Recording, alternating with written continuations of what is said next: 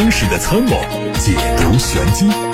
做你修车时的军师，维护权益；做你开车时的朋友，分享乐趣。调频九二七，傍晚六点半，董涛说车，只和车友在一起。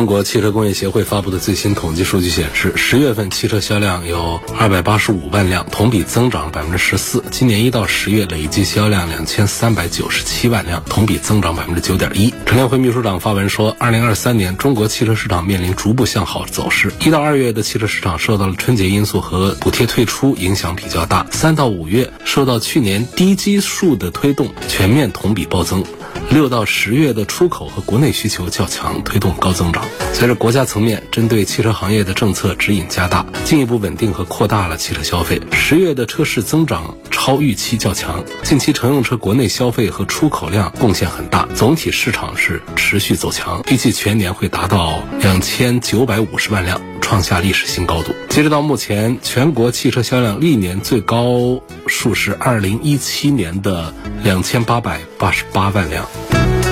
继东风本田率先发布全新新能源汽车品牌灵犀之后，有消息说一汽大众也计划推一个隶属于合资公司层面的新能源汽车品牌，可能会利用插电混动技术来补充新能源产品的不足。一汽大众内部人士表示，公司的确有这方面的规划，但是目前还没有结果。中国汽车工业协会的数据显示，今年上半年国内新能源汽车的产销累计完成了三百七十八点八万辆和三百七十四点四万辆，同比分别增长了百分之四十二和百分之四十四，市场占有率为百分之。二十八点三，极客官方发布了旗下第四款车型极客零零七的首批官图，新车将会和吉利银河 E 八同平台来打造，定位是。中型的纯电轿车会在广州车展上预售发布。前脸不同于传统汽车的六驱设计，这个车把灯组、格栅、风道等分区功能集成，以横向贯穿线条的方式，形成非常具有新意的双驱设计。首创的九十英寸超广显示区域的一体式智慧灯幕，支持灯语自定义，增添了可玩性和个性化。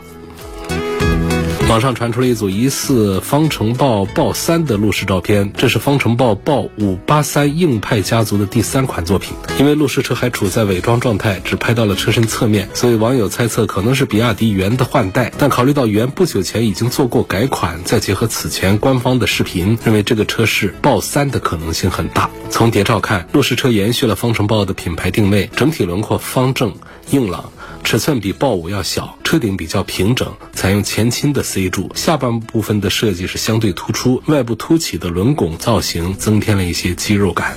全新一代的国产普拉多的更多信息在曝光中，从疑似官方 PPT 可以看到，这一车的定价在五十万元左右，起售价估计是四十七万左右，并不是此前一些丰田销售人员口中的三十多万。这车会在即将开幕的广州车展上开启预售，明年六月份正式上市。全新一代普拉多已经在北美上市开售，起售价五万美元，约合人民币三十六点四八万元。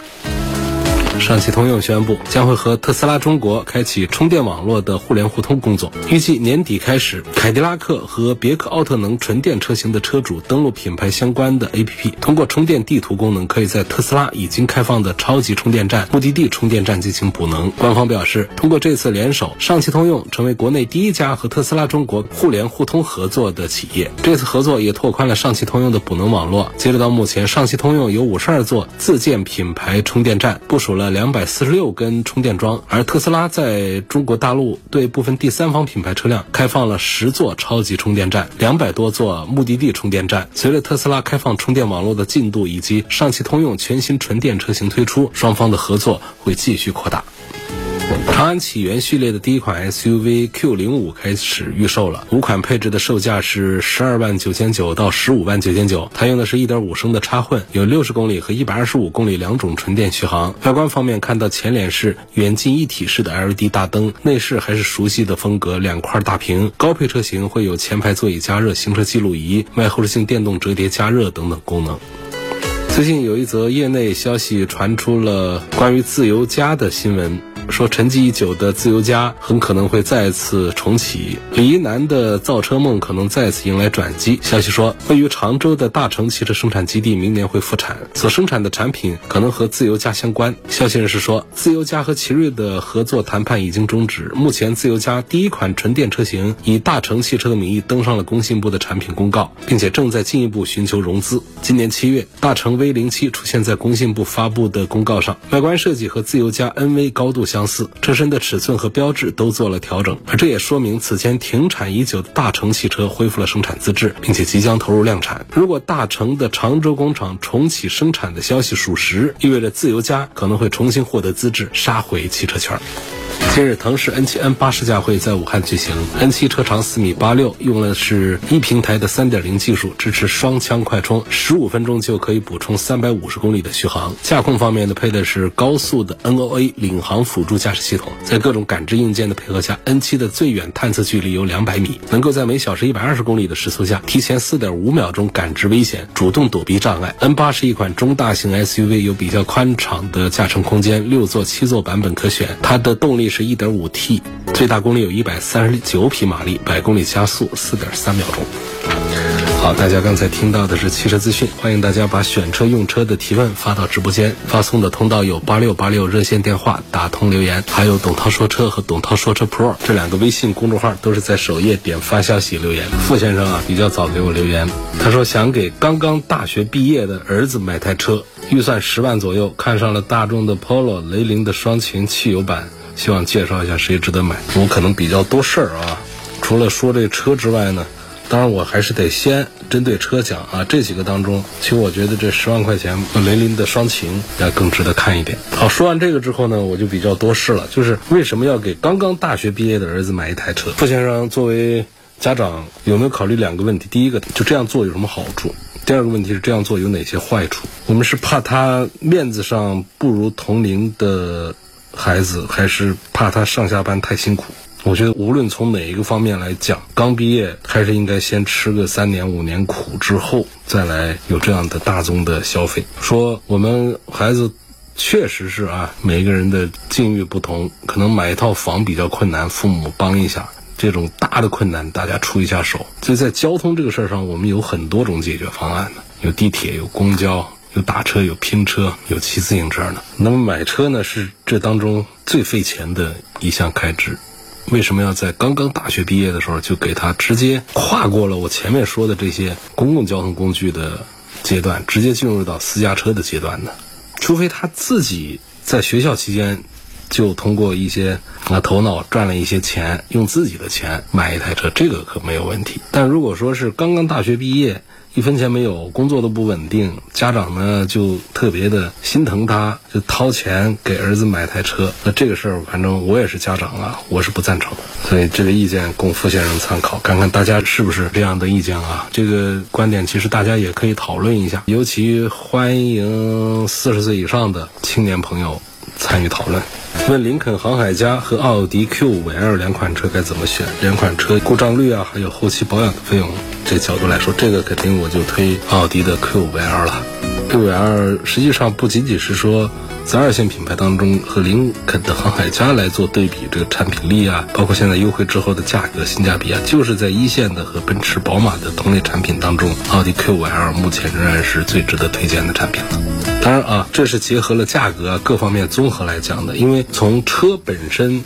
新车型啊这各方面的。东西来讲的话，实际上我还是赞成奔驰的 GLC 是更具有吸引力的一款新产品。但是呢，奥迪的这个 Q5 呢，它确实是更具有性价比的一款素质很不错的产品。所以，当它和林肯的航海家搁到一块儿来的时候，这航海家身上的，我们说它的优点是什么？就是这车有点注重内饰氛围的一些营造。然后这车子呢，它确实是比 Q5 要大一点，就是这些。然后动力上应该也是要。强一点点吧，就是这样的。但是我们如果是从性价比的角度的话，我其实是赞成林肯的航海家，性价比也很好。但是奥迪的 Q5L 各方面的表现是更加的突出一些的。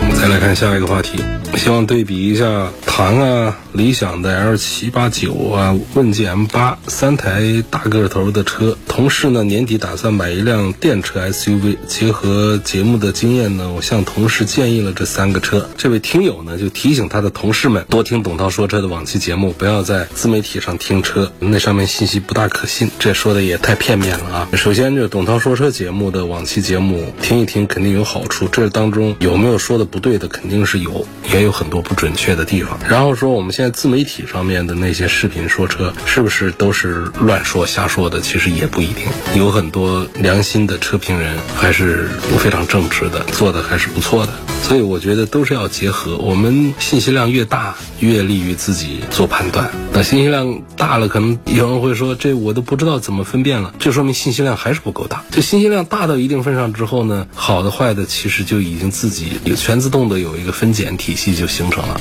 如果你还没有形成分拣体系，好的坏的都听不懂的话，那说明我们所接触的知识面和信息面仍然还不够广。还可以继续。关于这几个车啊，唐、理想和问界的这几个产品，大个头的 SUV 在一起，实际上我认为综合产品力表现最好的是问界。问界呢，主要在设计上呢没有亮点，没有说它丑，它不丑，设计很漂亮，但是呢它没有多少特点。你比方说像阿维塔。幺幺幺二这些，就设计上一下子就跳跃出来了，在大街上与众不同，这种叫设计上很成功。阿维塔这个产品呢，它是设计上也很成功啊，在性能、在配置、底盘上、科技化各方面，目前在车评圈非公开发布的议论当中，大家是认可度比较高的啊。非公开发布，你看看这里说话是有讲究的。就公开发布的，有时候可能是一种语调、论调，私底下大家在怎么议论，我这儿跟大家讲，就是对于阿维塔这个幺幺幺二，它们的外观。设计啊，他们的动态性能方面都还是比较认可的。那么对于这个问界呢，就大家认为这车呢，就设计上设计师啊，好像就是那种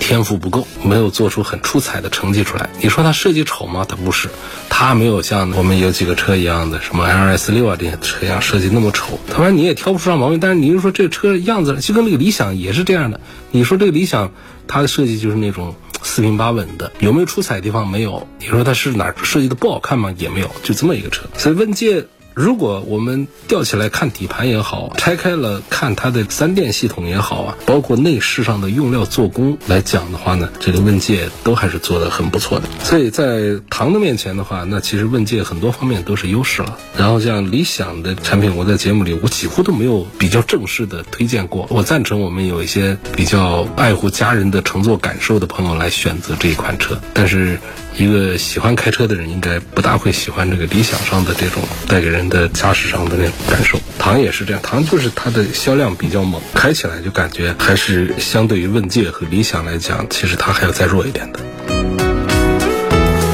新蓝图 free 的各项实测数据和市场表现怎么样？蓝图 free 这个车新款呢，我开了啊，有一个缺点就是风噪、胎噪、噪音控制的差一点，其他的各方面做的都还是可以。然后包括它的智能驾驶这套体系，其实也不大用得上，但是它这方面做的还不差。而且我特别赞成的是二零二四款的蓝图福瑞呢，它就一款车，二十六万六千九，这种做法特别的有国际范儿啊，我特别不喜欢说一款就二十几万的车把它给剁得稀碎，从低。低配到高配中间跨度就不到十万块钱，结果分成了十个款型，让大家挑的眼花缭乱。上一配置跟下一配置可能就只是一丁点儿的配置上的几样区别，就形成了一个款式，特别的不好。所以这蓝图福瑞这个车，我推荐指数还比较高啊，大家要忍受一下它的噪音表现不是太好。其他方面相对原来的老福瑞来说，我觉得都是有长足的进步。这里是正在直播的董涛说车，欢迎大家继续收听，同时也欢迎大家关注董涛说车的抖音号，刚刚发布了新。的短视频，我们现在要关注一个话题啊，这是我今天看到的一篇文章。这篇文章呢，给大家梳理了二零二三年车企高管变动的几个主要的事件。我相信对于喜欢车的朋友来说呢，听一听还是比较有意思啊。在二零二三年呢，新能源汽车领域是格外的。竞争激烈，在这种情况下，价格就成为最有力的制胜法宝。各家轮番掀起价格战，给车企们的盈利能力、生存能力都带来了挑战。在这样的挑战重压之下呢，车企的高管人员频繁的变动，变动的频率和数量都胜过了往年。无论是全球大厂还是自主车企，都出现过重大的人员变动啊，甚至有几家车企的顶头上司换了人。在这些高管变动当中，有人选择到期退休，也有人选择另谋高就，还有人面对现实做出了退让。所以今天节目的最后一点时间，跟大家一起回顾一下过去这段时间，这一年还没完呢。车企高管之间发生的大动作，我们从全球车企和合资车企的大变动开始盘起啊。首先说，今年元月，日本丰田汽车公司宣布，时任社长的丰田章男将于四月一号卸任，接替卸任的内山田竹志担任丰田公司的会长一职，而掌握实权的社长一职呢，是由雷克萨斯品牌负责人、执行董事佐藤恒志。来接任。不可否认呢，丰田章男担任社长期间的努力和付出值得肯定。在经历过就任时的金融危机和公司赤字严重，而后又因为雷克萨斯产品质量问题做全球范围的大规模召回，以及之后度过的各种各样的危机，最终是丰田章男是带着丰田汽车反超大众集团，实现了连续三年的全球销冠。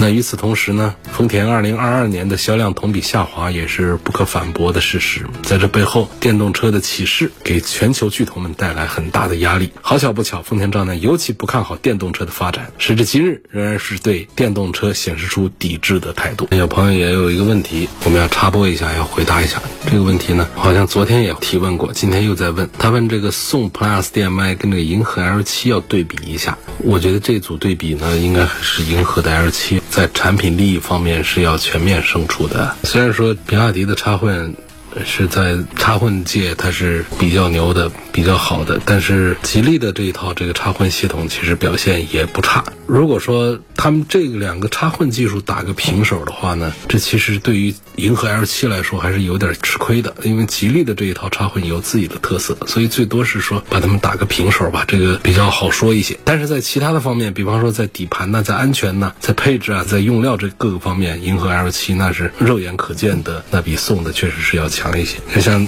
很多网友在反映这个宋的这个悬挂，感觉多连杆悬挂就特别的细啊，筷子悬挂，但是银河。L 七的跟它做对比的话，那是碾压式的，人家用的就是气囊悬挂呀，它是非常讲究这个舒适性表现的四轮气囊悬挂系统，可以根据路面变化自动调整气囊的硬度。你说这跟那个筷子悬挂比，那是不是就占尽了优势？就这样的银河 L 七在实际驾驶的时候，它的稳定性、它的舒适性表现都是非常的优异的。可调式的电子减震器系统，它可以根据行驶的路况来调节阻尼，车辆的这个行驶的各种路况下的表现。都可以。做得非常的好。R7 呢，它还有不同的驾驶模式的表现。驾驶模式多和少，这个其实不重要，重要的是各种驾驶模式都很科学，都很聪明，都很先进。同时，各种模式之间的切换都更加的智能。这个银河的 L7 啊，它的纯电、它的增程、它的智能和性能这几种模式，我们实际测试的话，都还是做的还很不错的。所以，如果你把这个银河的 L7 和这个宋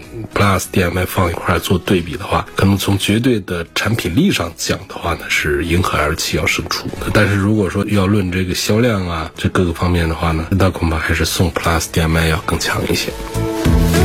好，我们接着聊刚才的那个车企高管大变换的这个话题。前面刚才说到了丰田车，下面我们要说到的就是不光是丰田，日产和英菲尼迪的合资公司也换了领导人。四月二十六号，东风日产宣布说，因为任期到期，新宇。不再担任东风日产汽车销售有限公司总经理和东风日产乘用车公司英菲尼迪事业部的总部长，总经理将会由刘新宇来出任。英菲尼迪事业部总部长也换了人。虽然说在东风日产的公告当中写的换人原因是任期到期，但这个时间呢刚好是日产中国发布一季度销量数据之后，所以坊间也在议论，这还是说事儿没办好啊，销量没做好，所以这个接任者呢。就担负很大的压力，有救火队员的这么一种意味。这背后啊，东风日产连年的下滑，确实是无可辩驳的事实。二零二二年的东风日产已经跌出了百万辆的销量俱乐部啊。客观来说，日产所面临的情况和丰田非常的相似，都遇到了电动化步伐缓慢、产品矩阵单一、缺乏突出卖点和爆款车型、缺乏性价比等问题。更何况到现在，东风日产呢只推了一个叫艾瑞亚这样的一个纯电动车，定价又挺高，所以销量特别的差。那么日产推的几款混动车型上用的超混